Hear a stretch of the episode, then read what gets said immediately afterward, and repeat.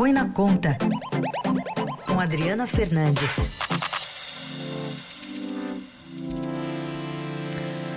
Oi, Adri, bom dia.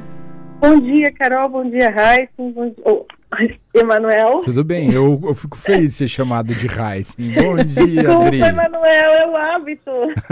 tá tudo bem. Mas é muito bom você estar aqui com você. Obrigado. Só porque a gente está falando do Palmeiras, né, Adri? Um palmeirense nato aqui, o nosso Raíssen Abac, que deve estar comemorando a vitória de ontem ainda.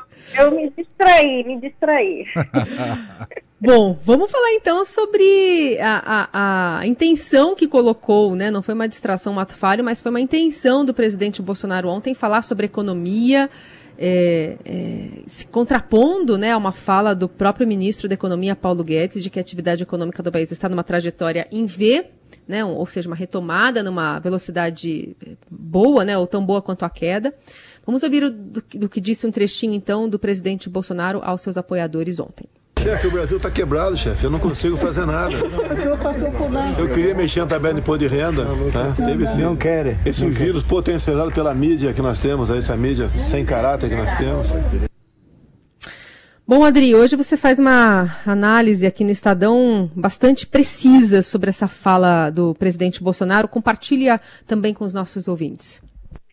Então, Carol, o presidente, ele colocou, disse né, que o Brasil está quebrado, uma declaração é, irresponsável do meu ponto de vista, mas principalmente porque ele, ele usou essa, essa, essa desculpa, né, de, essa fala, para é, é, não aprovar, para não, não, é, não é, garantir o que ele tinha prometido na campanha eleitoral. Em 2018, é, quando a campanha estava no auge, né, é, já com o candidato é, da oposição, é, Fernando Haddad, o presidente ele prometeu a isenção é, da faixa do imposto de renda né, para quem ganha até 5 mil reais.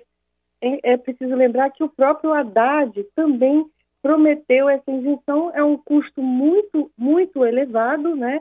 E a partir de então ele sempre cobrou da equipe econômica, pelo menos, não que não fosse até 5 mil, mas uma isenção até 3 mil reais. E ele não cumpriu essa promessa. Essa é uma promessa que foi, uh, que tem é sempre comentada por ele. Ele foi cobrado lá na hora, na, na frente do palácio, e veio e saiu com essa que deu toda essa repercussão. É, o ministro Paulo Guedes, ele tentou aí no meio do ano passado é, é, emplacar a CPMS e, e, colocar esse um aceno para o é, presidente Jair Bolsonaro, dizendo que ele ia aumentar a, faixa de isenção, que hoje está em 1.900, é, para quem ganha até 1.900 reais, é, ele acenou com uma, uma faixa, uma isenção até 3 mil. Mas você sabe quanto que custaria isso? 22 bilhões de reais, uma Nossa. perda de arrecadação de 22 para 3 mil reais. Então, você vê que é uma diferença muito, é um custo, uma perda de arrecadação muito grande para é, cumprir a promessa do presidente e volta e meia ele, ele, é, ele é cobrado e ele parte para a pressão, mas ele nada fez né, para garantir espaço no orçamento. Pelo contrário, ele beneficiou setores, beneficiou é, empresa estatal de militares, né, ah, com um aporte de recursos de mais de 10 bilhões de reais, e aí é, ele não cumpriu essa promessa, que é uma promessa voltada, sobretudo, para a classe média. A declaração do presidente Jair Bolsonaro nos obriga também a responder à pergunta diante da afirmação dele, Dri. E eu quero te ouvir. O Brasil está ou não está quebrado, Dri? Não, o Brasil não está quebrado. O Brasil está passando o, por uma dificuldade né, é, muito grande nas suas contas públicas, também porque tem uma regra apertada é, do teto de gastos, que é que impede o crescimento das despesas acima da inflação. Teve uma discussão, Emanuel, você viu ano passado, foi forte em relação a isso. O Brasil precisa gastar mais para a pandemia. Não, é, e só que a pandemia continuou, a calamidade é, acabou, né, o estado de calamidade acabou no final do ano passado, mas a pandemia está aí é, mostrando a necessidade de mais gastos.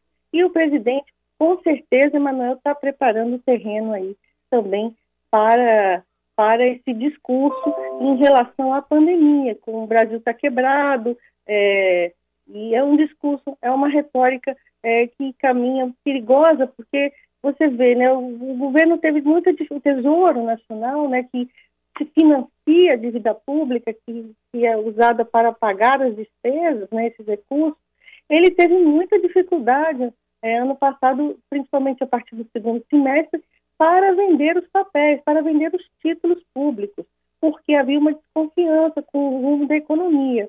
Aí vem o presidente e diz assim: ah, o Brasil está quebrado. É, você compraria, você, é natural que o investidor que está comprando esse título é, pague, queira pagar mais, né? Porque se o próprio presidente está dizendo que o país está quebrado, então você vê que as implicações são muito mais é, sérias do que é, essa fala do presidente, que, claro, é uma fala para justificar é, coisas que ele prometeu e não vai cumprir, mas também por culpa é, da atuação do governo que não conseguiu é, é, adotar é, medidas que possam dar, que dariam né, alívio aí no orçamento, cortando de, de onde tem gasto mais ineficiente, cortando de isenções, né, sobretudo isenções tributárias, benefícios tributários para empresas e para é, setores específicos, e agora ele sai com essa de que o Brasil está quebrado.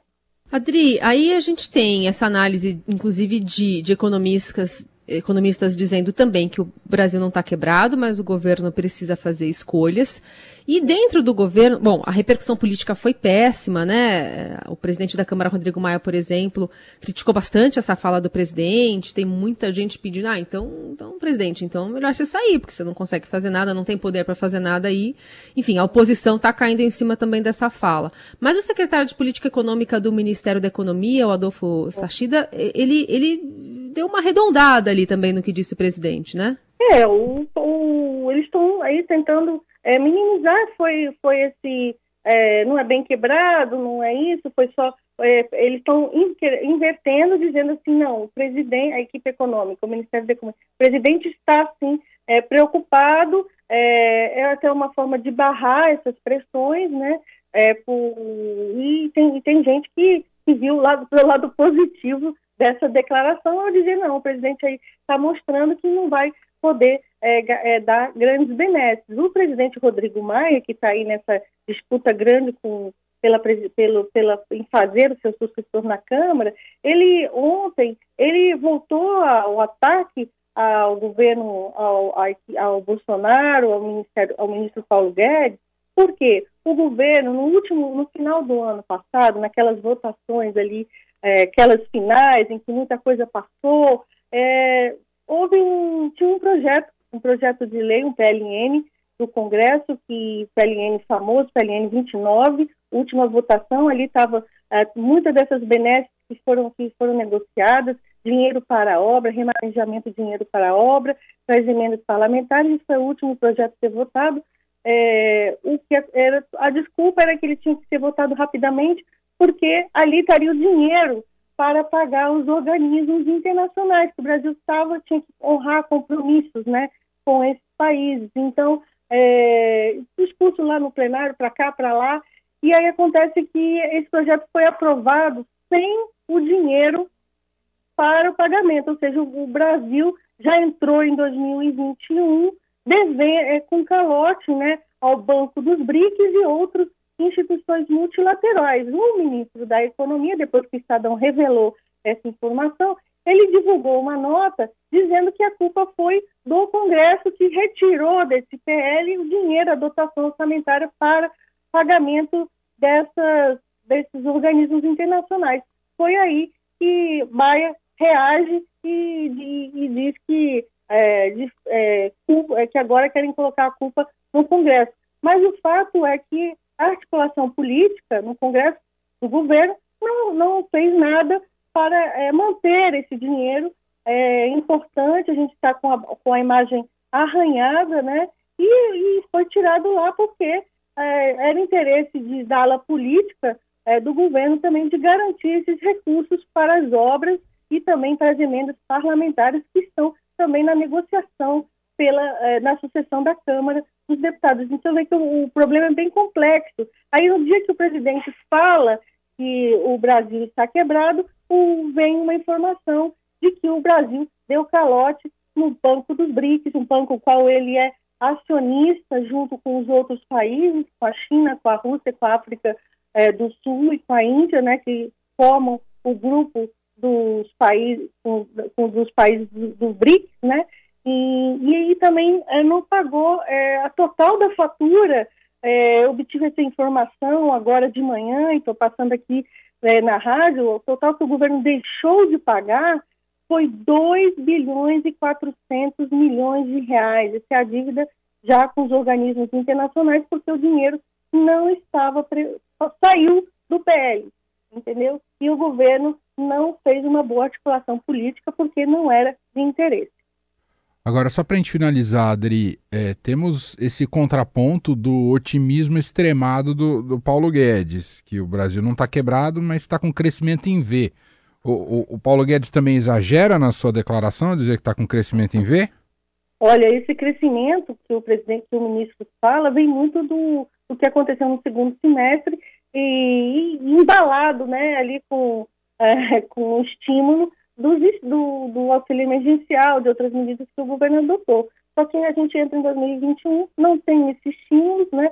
As incertezas com a vacinação aumentaram, né? A gente vê essa, essa é, Brasil é um país que ainda não conseguiu né, começar a sua vacinação é, e já é, retiraram os estímulos de crédito, então é, não está garantida é, que essa recuperação em V será sustentada, né? Pelo contrário, as indicações são é, não são positivas, porque o, a recuperação, a recuperação firme da economia depende da segurança da população para sair de casa, e depende, por, dessa forma, de uma vacinação rápida e não são esses sinais. Você vê que a própria Inglaterra entrou em lockdown é, e foi o primeiro país, lockdown fechado, e foi o primeiro país que começou a vacinação. Se com ele já está difícil, você imagina aqui no Brasil, com essas aglomerações de fim de ano, a gente está vendo as notícias é, muito ruins, muito tristes de aumento é, dos casos e, e das mortes. Adriana Fernandes, obrigada pela análise aqui desse contexto econômico. Na sexta a gente volta a conversar. É, até mais, Carol e Emanuel. Obrigado, Adri. Até sexta.